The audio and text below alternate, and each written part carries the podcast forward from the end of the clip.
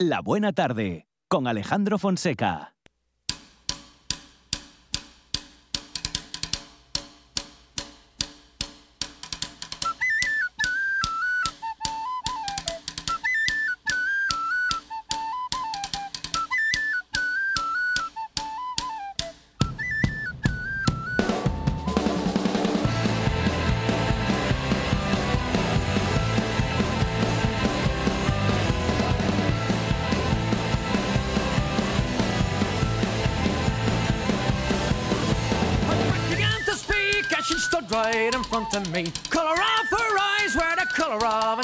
Crushed beneath her wave like a ship I could not reach the shore. We're all just dancers the swing a little more, little more. Swing a little more, little more next to me. Swing a little more, little more. Swing a little more on the. Against her face, I could feel her insecurity. Mother had been a drunk, and her father was obscurity. Nothing ever came from a life that was a simple one. Pull yourself together, girl, have a little fun. When she took me by the hand, I could see she was a furry one. Legs ran all the way up to heaven and past Avalon. Tell me something, girl, what it is you have in store. She said, Come with me now,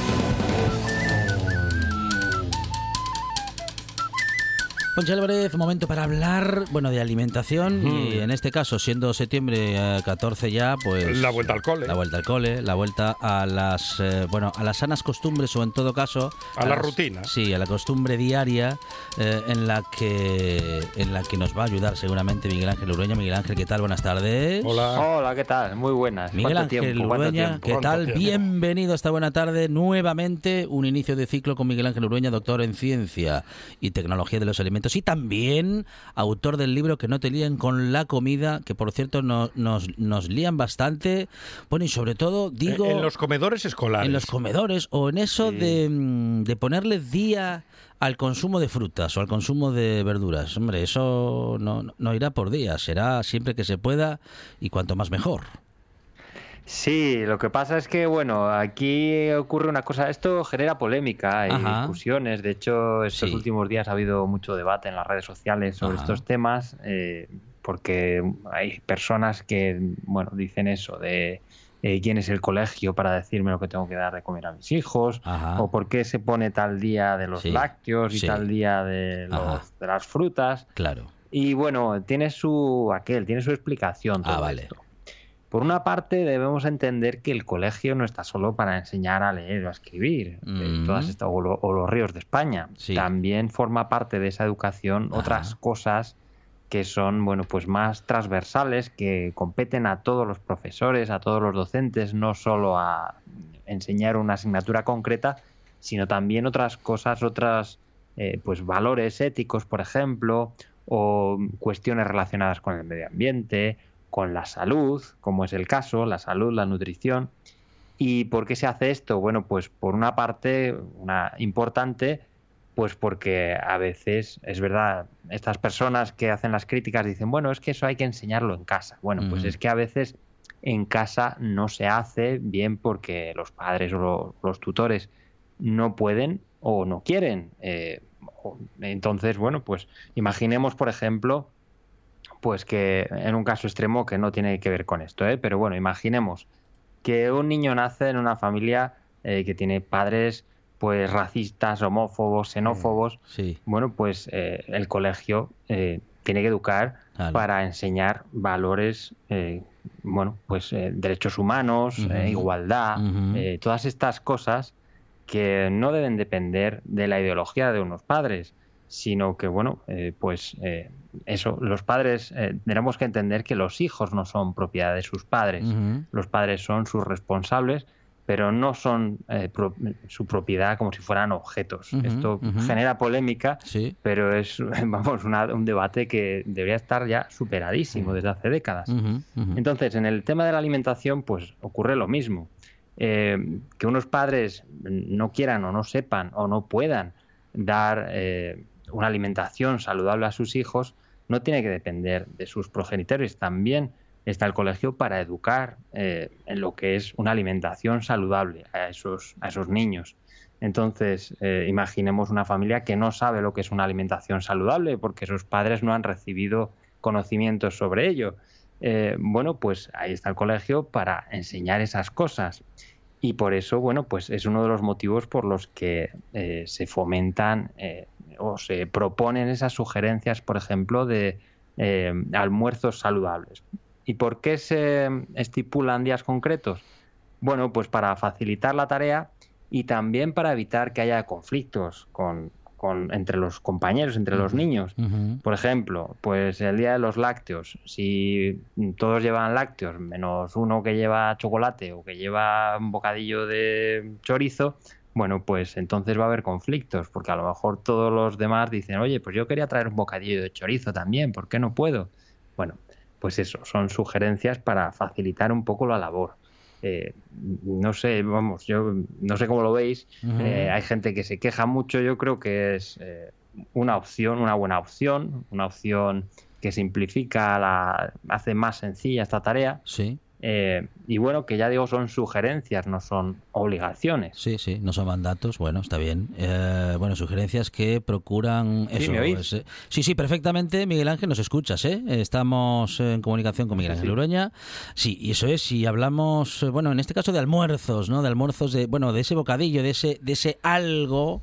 Bueno, mira, dije bocadillo y... A- antes del comedor. Y ya ¿no? estoy. El, el sí, almuerzo sí, antes sí, del claro, el comedor. almuerzo antes del comedor, porque claro, están tantas horas en el cole Mm. que, bueno, en el cole, o en el, bueno, es que en el Insti no hay comedor, o no en todos, eh, que, Está- esa, eso es otro esa debate, ¿eh? es Están otra. demasiadas horas en el cole. que esa es otra, las horas que están en el cole. Y, y luego las extraescolares. Sí, em, pero claro, que hay que darles algo. Bueno, hay que darles algo, tampoco es que sea una obligación, pero bueno, se les suele dar algo para que piquen algo entre horas antes de llegar a la hora de la comida. Yo dije bocadillo y ahí ya la estoy liando, Miguel Ángel, porque a lo mejor no es la mejor idea lo del bocadillo. Un mini bocata. Ah, ¿O qué? Miguel Ángel. ¡Ay!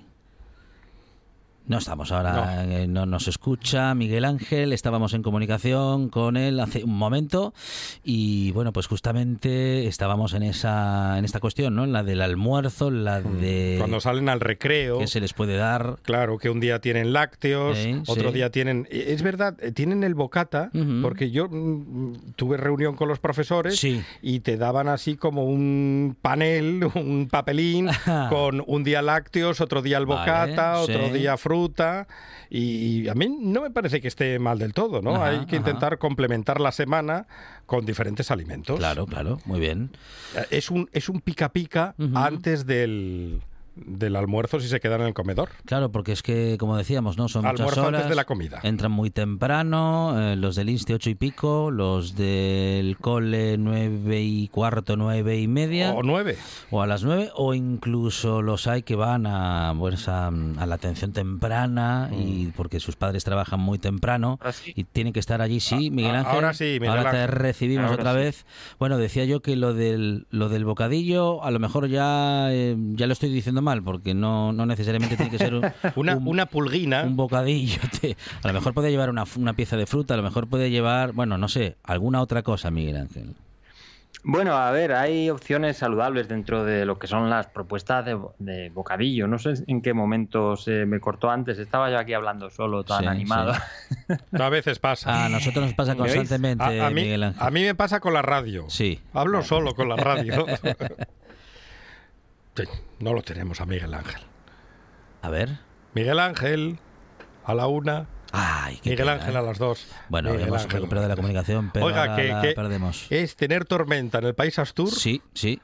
Y, y adiós. Y o adeu, que diría un catalán. Y empezamos a tener esos, esos problemas. Bueno, si no probamos, probamos ahora con el teléfono, que posiblemente le teníamos por conferencia, eh, que es una mm, que es un término que hacía tiempo que no se utilizaba. La conferencia. En la conferencia. Sí. eh, pero la volvemos a utilizar ahora. Por favor, no lo utilicen cuando Sí. lleve al lado pera. Eso es. ¿Eh? sí, Pera- pera- conferencia pera no, conferencia. que a Monchi Álvarez no le gusta Uf. y aunque sea algo, bueno, pues muy sano, ¿eh? Pero ¿El qué? ¿La pera conferencia La es muy sana? conferencia es muy sana, sí. Bueno, la Pero pieza es- de fruta es, muy Es sana en arenosa. general, sí. ¿A quién le puede gustar una pera? Es verdad, pero bueno, estamos... Seamos sinceros de una vez por todas Sí. en la radio pública asturiana. La pera, el brócoli, la celga. Sí, ¿A quién le gusta? Si no lleva algo más. bueno, Peras al vino, acelgas con ajito y pasadas por la sartén, Sí. brócoli con algo más. o gratinadas o Claro. con bechamel. Exacto. Cuando hay que echarles algo es porque no nos gusta en realidad. Bueno, es la teoría que mantiene Monchi Álvarez para hacer una, mm, bueno, iba a decir yo que una defensa, bueno, una defensa de no comer verduras o de no comer algunas verduras. El chuletón. ¿Usted ¿eh? qué le echa al chuletón? fruta. Sal Ya está. y pimienta como mucho, Ya ya está. está, no hace falta más. Pero al brócoli. Pero mire que estábamos hablando de comida Ya, sana. ya lo sé, ya lo sé, pero es que me voy por la misma senda. Claro, siempre. claro. No podemos entrar en tanta contradicción, al menos no. Somos seres humanos, Sí, Fonseca. al menos no de repente o no demasiado. A ver, ya ahora me está. he puesto con otro ordenador, a ver si... Ah, muy bien, ahí estamos. Ahora está con el bueno. Miguel, te escuchamos, ¿eh? Te escuchamos. Estás al aire y en directo en RPA. Crucemos los dedos. Eh, bueno, Toquemos madera. Monchi Álvarez, como siempre, metiéndose con la pera conferencia y con las verduras. Bueno, en Miguel fin. Ángel Urueña, la pera. ¿A quién le puede gustar una pera? Si es arenosa. Nada, se corta. Nada, nada, no, no, no, es, es criticar la pera Sí. y cuelga el teléfono Miguel. Ángel. Claro, claro. Bueno, Qué manía, no es la primera vez que lo hace. Bueno, pues nada, que procuramos eh, eso, pues eh, alimentar de manera sana a nuestros eh, chicos y chicas, eh, a nuestros hijos e hijas y también eh, pues procuramos que cuando tengan que picar, picar entre horas lo hagan también de manera sana, de la manera más sana posible y procurábamos también que Miguel Ángel nos pudiese dar esos consejos que en este momento es algo que se nos está complicando bastante. Bueno, en todo caso, eh, vamos a intentar nuevamente esa comunicación y si no lo logramos tendremos que seguir con otras cuestiones. Y hay que huir de la bollería industrial. Claro. No es la primera vez que se comenta en este espacio, Sí. pero de estas máquinas que, bueno, para salir del paso, dices, voy a echar aquí unas monedas y saco un pastelito. No. Sí, Vamos sí. a intentar huir de, de la bollería industrial. Bueno, eso es, eh, ese ha sido un debate también que ha mm, sacado de los colegios y de los institutos esas máquinas en las que se podían comprar Las máquinas vending. rápidamente esos alimentos que claro de sano tienen poco por no decir nada y que claro te quitan el hambre pero que son del todo insanos ahora mismo eh, estábamos justamente comentando esta cuestión y de lo conveniente de que pudiesen llevar alguna pieza de fruta Miguel Ángel lo del bocadillo a lo mejor no es muy recomendable aunque depende de lo que le pongamos dentro. Claro que ponerle una manzana a un cachín de pan tampoco, tampoco es plan, Miguel. No, no, y hay que echar limón, que se oxida la Sí, manzana. sí. Bueno, a ver si nos dejan los duendes continuar. Eso es, eso es. Pues, como decía, entre las propuestas que hay para los almuerzos, que suelen ser lácteos, cereales, fruta, bocadillo, pues tenemos buenas alternativas o alternativas peores. Entonces, bueno, dar estas recomendaciones así tan abiertas, Sí. pues, eh, bueno, puede ser un poco eh, confuso. Por ejemplo, si decimos bocadillo, ¿qué llevan los chavales normalmente? Pues bocadillo de chorizo, de jamón, de jamón york, de, mm, bueno, pues de cosas que no son muy recomendables, de chocolate. ¿Qué otras opciones hay más eh, preferibles? Bueno, pues eh, tortilla, por ejemplo, tortilla francesa, pimientos asados, por ejemplo, de, en conserva, atún en conserva, eh, pechuga de pollo, de filete de pollo, Ajá, por ejemplo. ajá, Esas sí, sí, son sí. alternativas Ah, vale. pues más recomendables. Bueno, bueno. En el tema de los Queso con lácteos, pues, anchoas. estamos Sí. en el mismo caso. Sí, queso con anchoas, dice aquí Monchi Un Álvarez, clásico. que si... Clásico Bueno. moderno. Las anchoas tienen muchísima sal. Claro, claro. Entonces, claro. hombre, pues mejor queso fresco, por vale, ejemplo. bien, bien, bien. Eh, Queso fresco. un, un- un entre- bocadillo, un bocadillo de, de- con un escalopín dentro. Bueno, bueno, no es mala opción. Podría no ser. mala opción. Bien, bien, bien. Que sean dos, por favor. Ahí está, sí. doble, doble de escalope, por favor, por, por la derecha. Eh, bueno, bien, bien. Son buenas opciones, Miguel Ángel. Bueno, entre es que ya, ya digo que como las, las propuestas son muy abiertas, pues encontramos un poco de todo. Entre los lácteos, por ejemplo, ¿qué se suele llevar? Pues los chavales suelen llevar batidos, yogures con azúcar, todas estas cosas que, claro, están muy ricas, les gustan mucho, pero bueno, pues no son muy recomendables. ¿Qué opciones mejores hay? Bueno, pues leche, por ejemplo, leche tal cual, yogur natural, de azúcar, Vale. queso fresco, Sí, bueno, pues por ejemplo, todas estas cosas. vale. Entre la fruta, que también cuando sí. se recomienda fruta, ¿qué hacen muchos niños? Bueno, pues llevan esos purés de fruta para que ya vienen envasados, eh, que se toman como si fuera, eh, bueno, pues así para chupar. Eh, zumos, por ejemplo. Y bueno, pues aquí son mucho es mucho más recomendable la fruta entera, que además, bueno, pues eh, se come fácilmente sin tener que eh, pelarla en muchos casos, sin tener que hacer nada. Mordiscos, una manzana, por ejemplo. Bueno, pues eh, estas serían algunas opciones. Entonces, eh, debemos tener en cuenta eh, también desde algunos colegios se proponen eh, cosas que no son saludables, con buena intención, Ajá. pero mm, a veces sin saber que no lo son. Por, Por, eje- ejemplo, por ejemplo. eh, el día de las galletas, Ah, que claro. también se permite llevar Sí. eh, postres caseros, porque parece que cuando son caseros pues ya dejan de ser insanos. Ujú. Por ejemplo, también se proponen chocolates, cosas de estas. Eh, bueno, pues eh, no son buenas opciones. Eh, Serían mejores opciones, pues eso, las que hemos comentado, por ejemplo. Bueno, Miguel Ángel, eh, está claro que se puede hacer un, bueno, eso de lo de picar entre horas de manera sana y está claro también que mm, e- en el cole eh, se pueden aprender muchas cosas. También se puede aprender a comer eh, bien, a comer más sano, a comer de manera más completa y, por supuesto, escuchando esta buena tarde en la que tenemos cada semana a Miguel Ángel Lurueña, siempre que la tecnología lo permita, aunque en la radio, claro, tenemos muchas opciones y no hay tormenta que a, la- a la que no nos podamos enfrentar y logremos hablar con nuestros colaboradores y con eh, bueno y con en este caso con Miguel Ángel Ureña, autor del libro Gominolas de, de- autor de la página web Gominolas de Petróleo www.gominolasdepetróleo.com o punto .es Miguel Punto Ángel es, punto punto es y autor del libro Que no te líen con la comida Miguel Ángel, gracias, un abrazo. Un abrazo. Muchas gracias a vosotros. Un abrazo. Queremos ser los primeros en llegar, los primeros en saberlo, los primeros en decirlo. La actualidad no espera. Por eso te contamos las noticias de Asturias antes que nadie. Asturias Hoy Primera Edición. De lunes a viernes a las 7 de la mañana. 78 consejos. Dos horas de radio.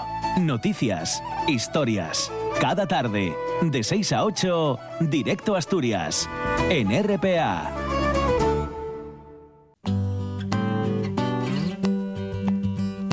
La buena tarde. Con Alejandro Fonseca.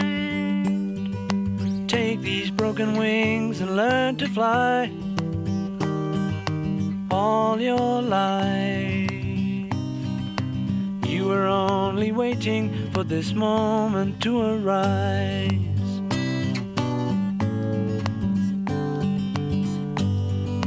Blackbird singing in the dead of night. Take these sunken eyes and learn to see all your life. You were only waiting for this moment to be free. Blackbird fly. Blackbird fly into the light of a dark black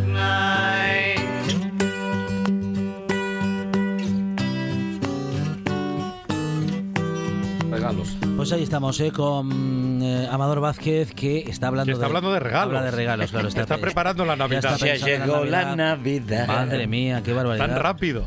Amador Vázquez, ¿qué tal? Buenas tardes. Muy buenas tardes. Eh, responsable de Picatura Naturaleza, www.picaturaнаturaleza.com y también integrante del bueno, integrante presidente del colectivo Bueno, ornitológico Carballera del Tragamón. Es lo mismo. Es lo mismo. Son las dos cosas. sea que El chollo es el mismo. el chollo es el mismo.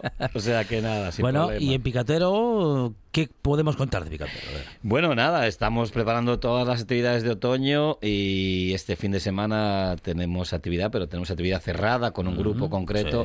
sí. Una salida de observación de aves eh, migratorias, de limícolas, de aves eh, acuáticas que ya están empezando a dejarse ver. eh, ya empieza la- el paso migratorio de otoño, aunque es un poquito pronto, ya se, ya se ven a los primeros, eh, las primeras aves eh, migratorias, limícolas y algunas marinas. Y bueno, vamos a salir con un grupillo ahí a ver a ver lo que lo que lo que aparece, ¿no? Porque estamos un poco a expensas de que, claro, mm, aún es tiempo de playa, aún hay gente en la playa, entonces estas aves necesitan ese espacio que a veces no les damos y, y, bueno, si no lo tienen se van a otro sitio, ¿no? Entonces eh, es un poquito eh, un poquito delicado este tema porque a veces vas a un sitio y no no están porque no tienen el espacio que está ocupado por los humanos, ¿no? Entonces hay que procurar los ayuntamientos. eh, yo sé que la gente, la playa es algo que bueno que gusta mucho, pero bueno, no podemos ser tan egoístas y dejar que estas aves tengan sus espacios, porque mm, la mayoría no, no van a la arena, van a, a los pedreros, a las zonas un poquito donde donde va menos gente, pero aún así, pues hay gente que baja con los perros, que se mete a buscar eh, las, las, las minchas, los, los vígaros, eh, yo digo minchas porque se llaman así, me Sí, sale, me sale, me sale. Los, los vígaros, ¿no? Los, eh, estas caracolinas tan ricas y demás, y la, llámpares y erizos, y bueno, pulpos también. Hay gente que baja a los pedreros a, a- a pulpos y aunque no tengan licencia les da igual. Y claro, esta gente pues está un poquillo en las zonas donde estos pájaros mm, tienen que descansar, ¿no? Ellos llegan volando desde el norte de Europa, desde las Islas Británicas, muchos mm, miles de, de kilómetros y necesitan estas costas, nuestras costas, para poder recalar, mm, descansar, alimentarse y bueno, poder seguir haciendo su viaje, ¿no? Entonces, bueno. Y en breve, bueno, nada, enseguida tenemos ya el Día Mundial de las Aves, Ajá. aquí en el primer fin de semana de octubre. Vale. Y estamos preparando cosas en el colectivo. Y hay ave del año. El ave del año, sí, ya la tenemos desde primeros de año, que es el alzacola rojizo. ¿Vale? Un ave que por Asturias no vemos, pero bueno, es eh, una ave que está delicada. Está en un momento muy crítico, sus ecosistemas están desapareciendo. Y bueno, por, eh, eh, todos los años últimamente se hace por votación popular. Se, eh, la SEO propone tres, tres aves. Y en este caso, pues salió el, el alzacola. Alzacola rojizo, que es muy bonito, es un pájaro rojizo con la cola levantada, de ahí lo de alzacola. Y bueno, es más de la zona centro y sur de España. Y aquí la verdad es que no ni lo olemos, por así decirlo. Con lo cual, pues bueno, nos suena un poco desconocido, igual cuando salió el sinsón o todas estas aves esteparias que aquí no, no vemos, pero mm, eh, hay que igual aprender de ellas y conocerlas y, y protegerlas, ¿no? Y en este caso, el alzacola. Y bueno, estamos preparando actividades, eh, seguramente tengamos una exposición fotográfica en el Jardín Botánico y luego haremos algunas salidas de observación mm, por el Pedrero, el Parque Isabel la Católica, eh, pues eso, a ver ya todas las especies de aves migratorias que nos, que nos visitan. Pues con Amador Vázquez escuchamos la naturaleza y nos adentramos en ella con los sonidos que nos llegan así.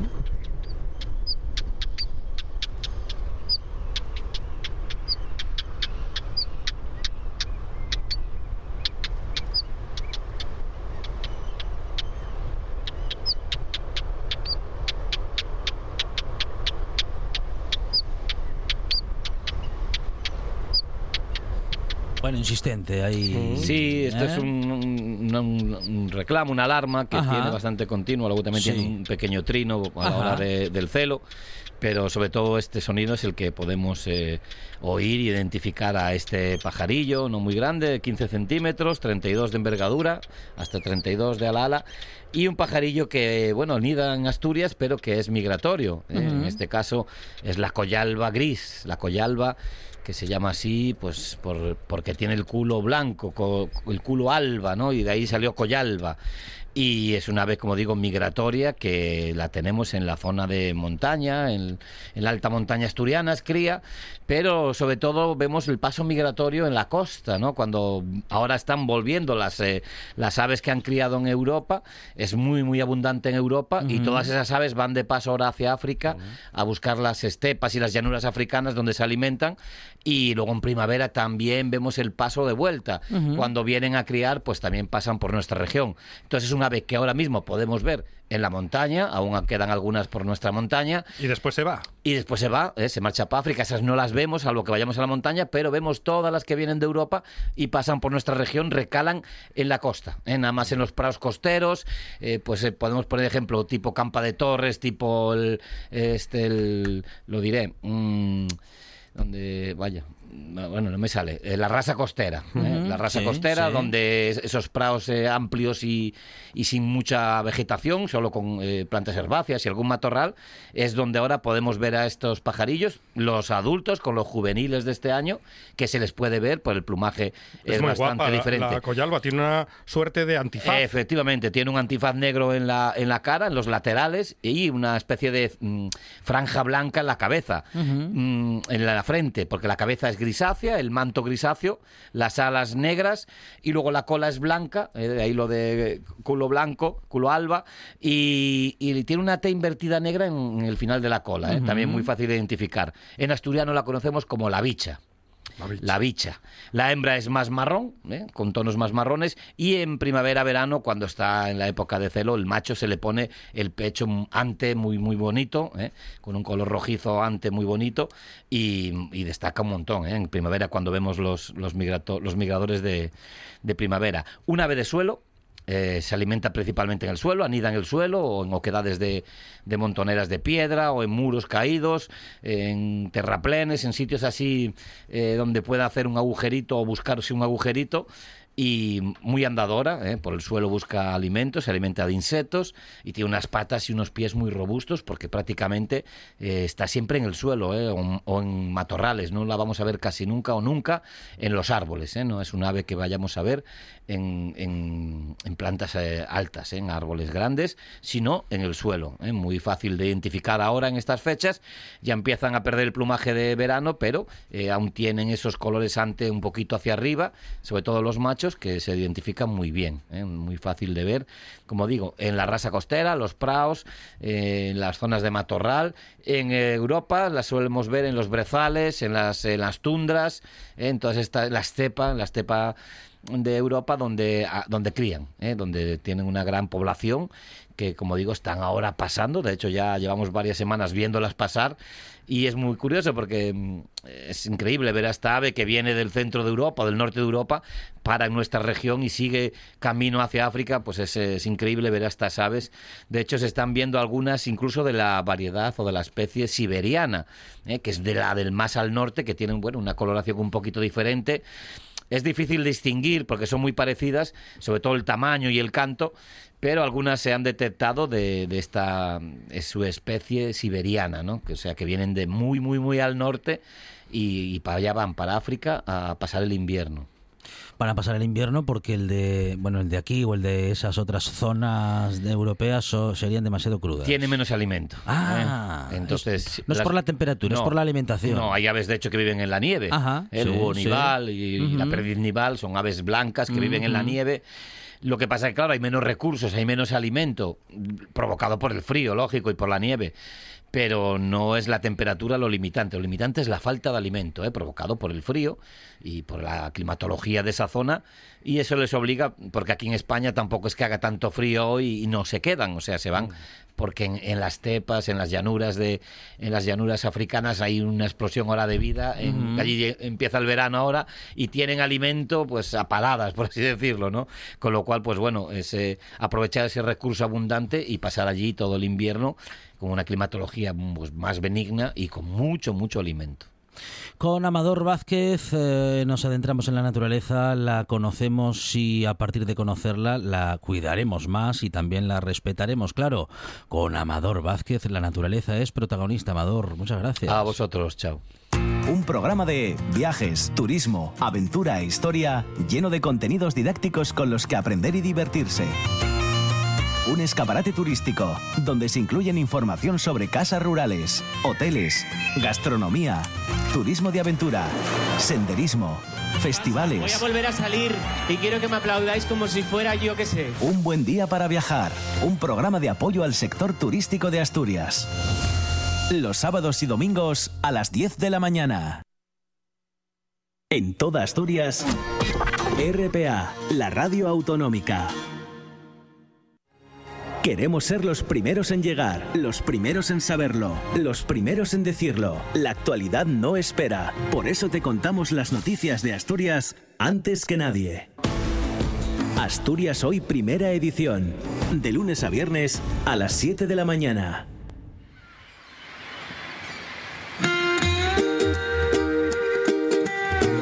La Buena Tarde con Alejandro Fonseca.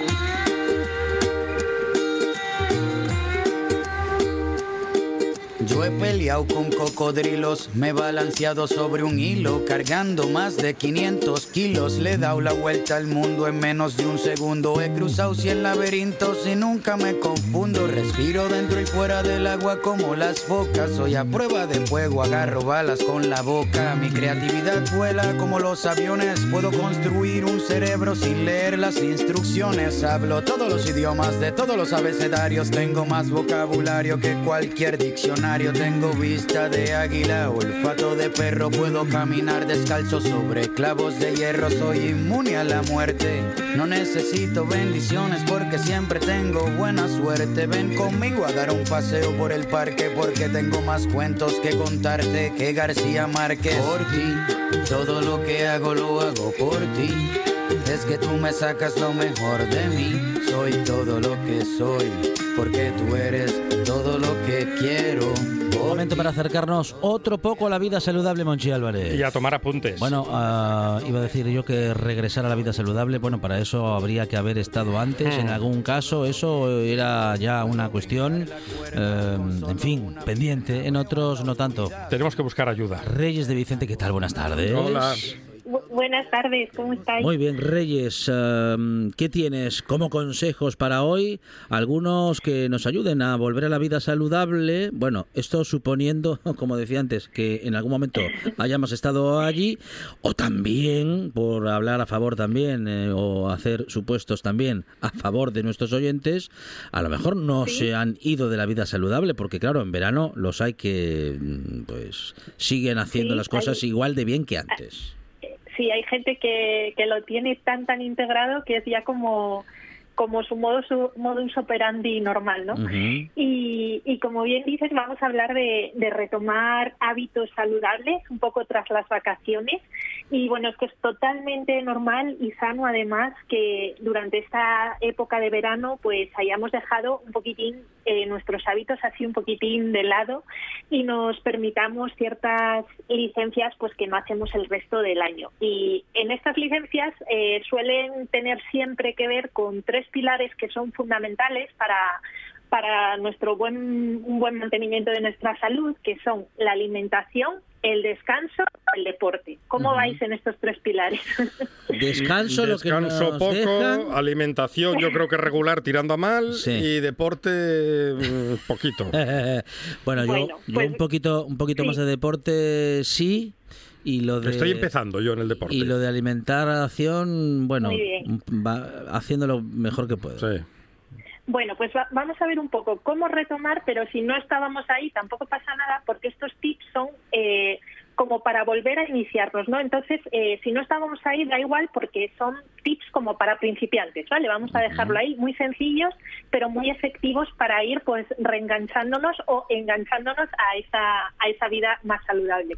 Entonces, lo primero de todo, si eh, solemos llevar unos buenos hábitos, llegó el verano y fue el, el despiporre, por decirlo de alguna manera, lo primero de todo, que no cunda el pánico, ¿vale? Eh, no sentirnos culpables, esto es básico, y pensar que no hemos tirado por la borda el trabajo de todo el año. Y ya hablamos aquí alguna vez de lo importante que es ver las cosas con cierta perspectiva y al final las vacaciones son solo un par de semanas o unas semanas eh, o un mes a lo largo de 52 semanas completas que tiene un año. Entonces, eh, se trata simplemente de un break, de una parada que además es totalmente sana y normal para, para luego reengancharnos otra vez, ¿no? Entonces pensar siempre, tener en mente siempre equilibrio y no absolutos y decir, bueno, como ya la fastidié en verano, pues ahora sigo fastidiándola. No, eh, equilibrio, ¿vale? Entonces podemos ahora empezar a equilibrar. ¿Y cómo lo hacemos? Pues bueno, hay unos tips muy sencillos que nos van a permitir retomar o iniciarnos en estos hábitos tras las vacaciones y que poco a poco nos vayan devolviendo esa sensación de, que retomamos un poco las riendas de, nuestra salud ¿no? y el control. Entonces, eh, vamos a empezar por el primer pilar de esos que dijimos, que eran alimentación, descanso y ejercicio, actividad física. Vamos a empezar con la alimentación. Y aquí para empezar, eh, lo más sencillo, y esto vale para todos los públicos, es llenar nuestra nevera y despensa con producto fresco de temporada. Esto es básico, sobre todo además si hemos estado fuera de casa una temporada porque nos hayamos ido al pueblo o por lo que sea, es probable que tengamos la, la nevera un poco en chasis. Y entonces aquí podemos es muy importante planificar una buena lista de la compra, como os digo, priorizando producto fresco y de temporada. Eh, una forma sencilla de hacer esto, podemos organizar la lista por grupos de alimentos. Así nos aseguramos pues de que haya variedad suficiente de todos estos grupos. Entonces, eh, podemos hacerlo nosotros en un papel o incluso en Internet. Si ponéis eh, plantilla lista de la compra saludable, hay unas plantillas increíbles que él te la imprimes y solo tienes que ir marcando lo que necesitas y así se te ocurren igual alimentos en los que que no sueles comprar habitualmente, pero que están muy bien y, oye, hay variedad que al, al final, eh, había leído en un estudio hace tiempo que al final, al cabo de la semana, solemos repetir siempre los mismos, no me acuerdo qué número era la media de platos, pero como que siempre tendíamos a comer lo mismo. Entonces, importante pues priorizar un poquitín de, de todos los grupos, no olvidarnos de, por supuesto, frutas y verduras, carnes y pescados, lácteos y huevos y luego legumbres también muy importante, ya sabéis Sí, que sí. pues, las recalco siempre y luego también cereales de calidad, frutos secos y semillas, o sea que el abanico es muy grande y si compramos alimentos de estos grupos pues nos estamos asegurando que lo que cocinemos con ellos vaya a ser bastante saludable.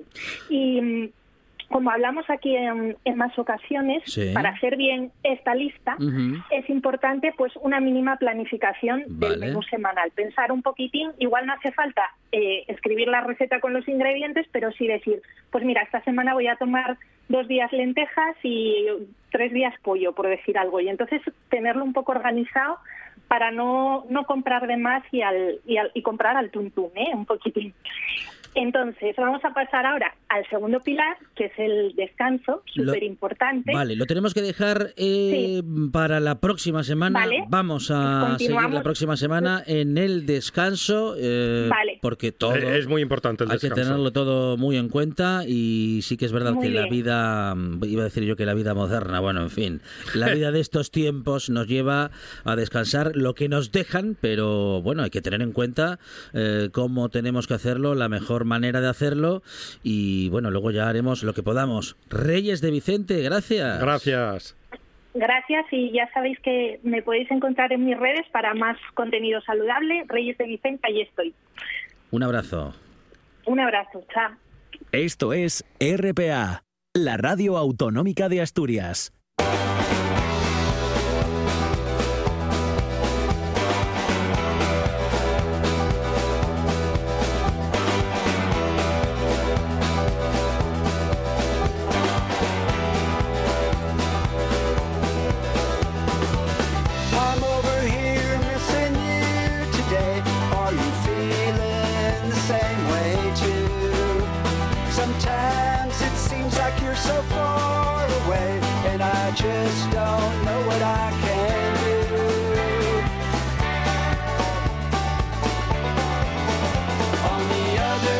Estrellas en el universo que a falta de uno tienen siete planetas y el nuevo telescopio espacial que nos sigue contando cosas del universo que no conocimos y que jamás habíamos visto y que creíamos que jamás veríamos, bueno, nos sigue revelando, en fin, eh, que estamos rodeados.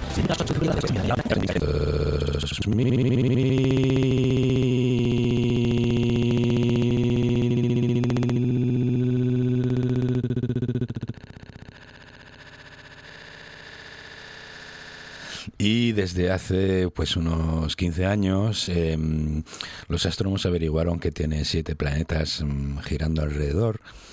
Em, porque da la casualidad de que esos, el plano en que giran esos planetas es, está eh, muy bien alineado, eh, de modo que pasan delante de la estrella y vemos el, cómo la luz de la estrella disminuye cada vez que pasa uno de esos planetas. Vale, vale.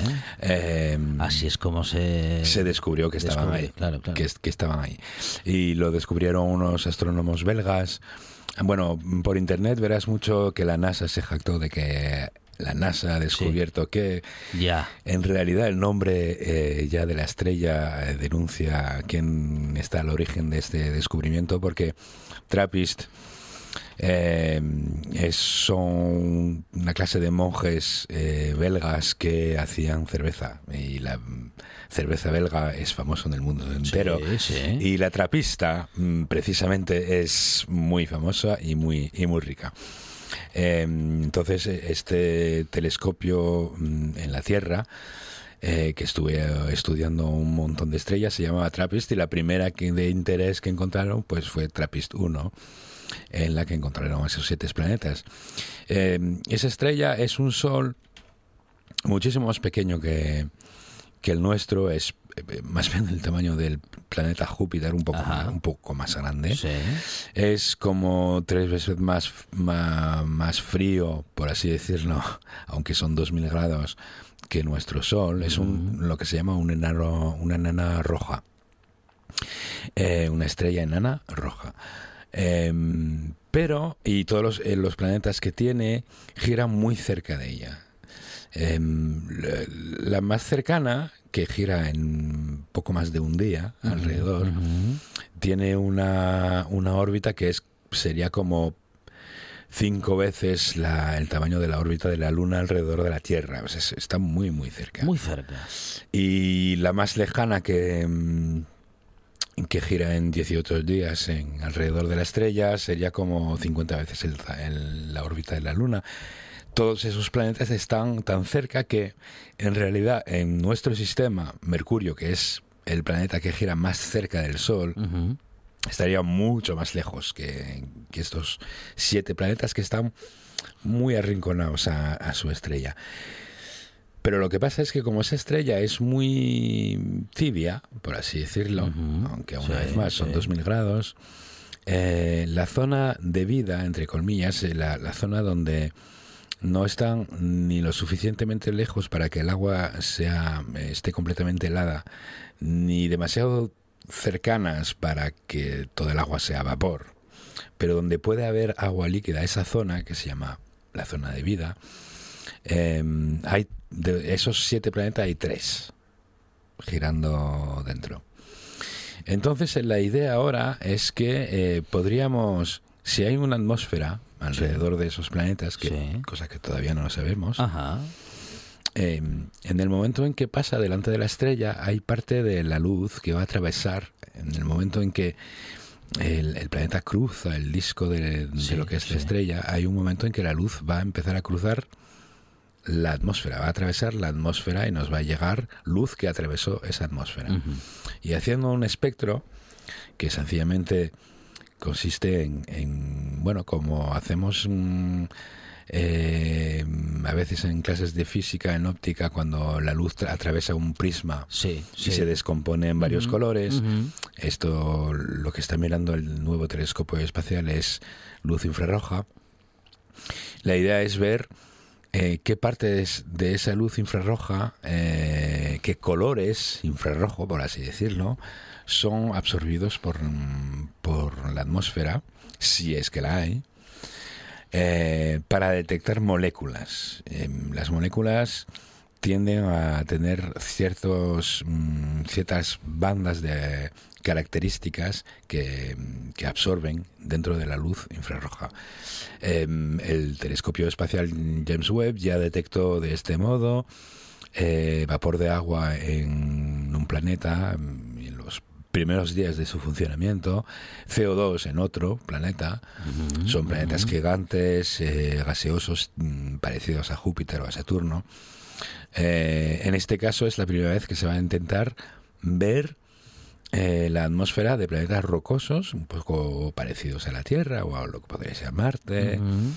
Eh, de hecho, con tamaños muy parecidos al- en- entre el de Marte y el de la Tierra. Mm, Por ahí están esos siete planetas y tres de ellos ya, una vez más, eh, en la zona de vida.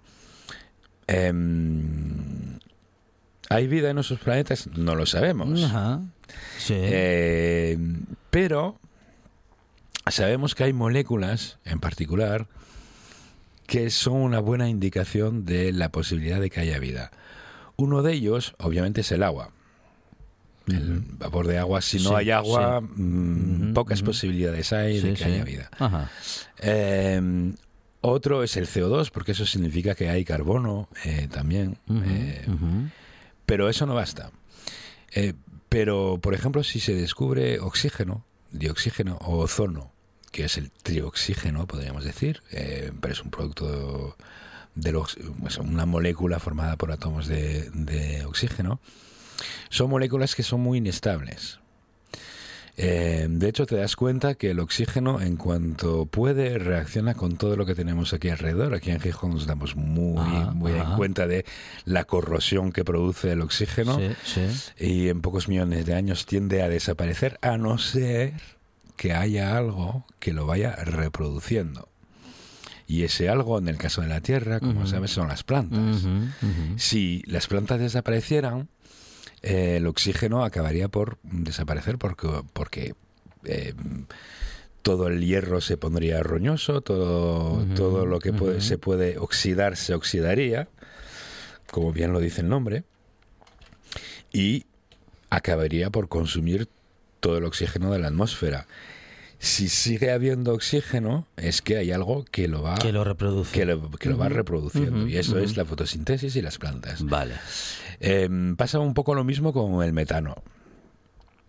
Entonces, si eh, en estos planetas vemos agua, CO2, ozono, metano, Estamos prácticamente que 2 más 2 es 4 y más 2 6 y eh, podemos a ser- sumando, ¿no? es- empieza a Claro, ser claro, complicado eh, no imaginar que haya claro, vida. Claro, claro. No estamos en esas. El, Ujú. el- el proyecto, o sea, el, el trabajo va a ser bastante largo. O sea, estamos hablando de. Bueno, largo. En comparación con lo que estuvimos esperando, no. Sí. Pero van a ser semanas y posiblemente meses. Em, pero ya el James Webb empezó a enfocar a esa estrella y empezó a recoger datos de los planetas a medida que van pasando delante de eh, delante de ella.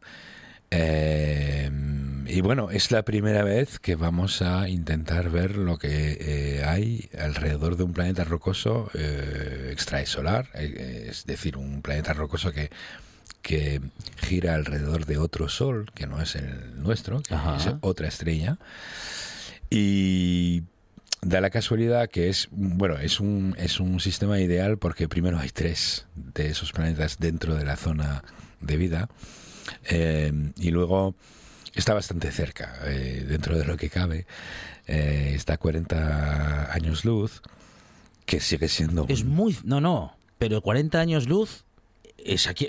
Con todas las cosas que yo he leído en estos días, es aquí al lado. es aquí al lado eh, a escala interestelar Sí, sí, Eh, sí. 40 años luz eh, ningún Sí, no, no, no, no, todavía... ni, ni- no. ni- Al precio de la sonda espacial, no, al, precio, de la, gasolina de hoy ni, no, ni no, hablar. No llegamos, ¿no? No, no, pero incluso, a ver, el, el- la estrella más cerca, más, más cercana, eh, em, el Sol más cercano, eh, fuera del nuestro, es mm, Alpha Centauri y está a cuatro años luz, luz, que es una décima parte de esto, y mm, la sonda espacial más rápida que, haya- que hayamos lanzado jamás eh, tardaría unos 80.000 años para llegar allí. O sea que un año luz es mucha distancia.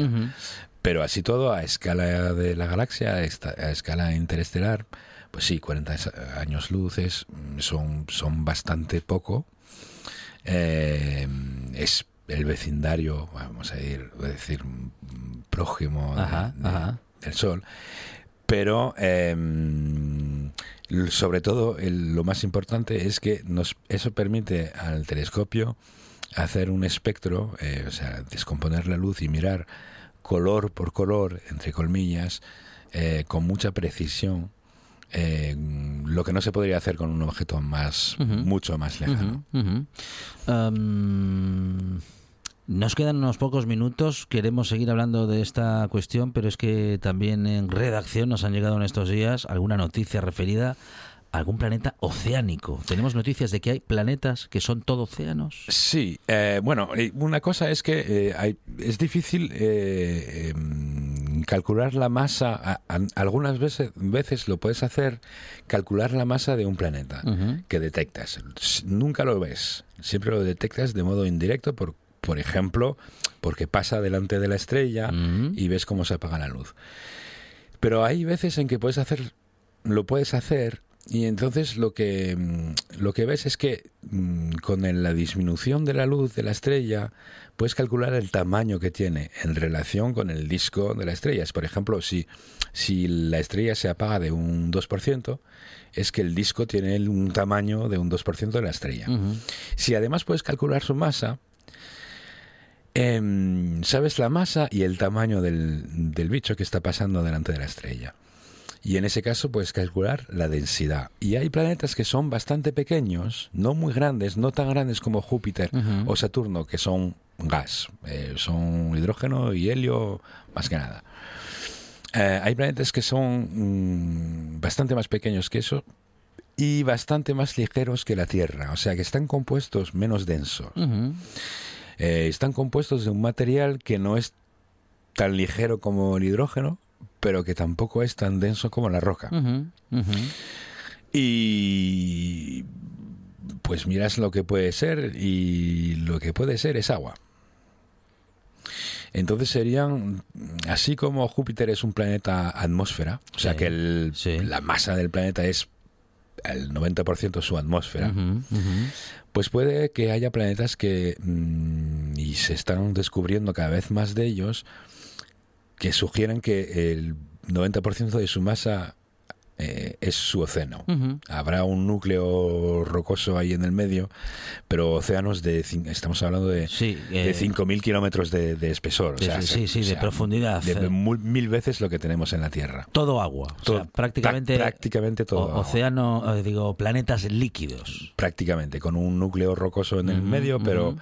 Pero el espesor del planeta, más que nada, es agua, agua líquida. Eh, hay que tener en cuenta que, mm, por ejemplo, las, las lunas de Júpiter... Se nos va el tiempo, ¿eh? Vale, Sí, las lunas de Júpiter, que son muy pequeñas, que son Sí, del tamaño de nuestra luna, están compuestas casi únicamente de agua.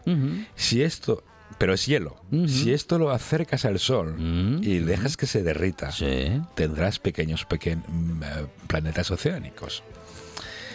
Eh, una luna como Europa, una luna de Júpiter, tiene tres veces más agua que la Tierra.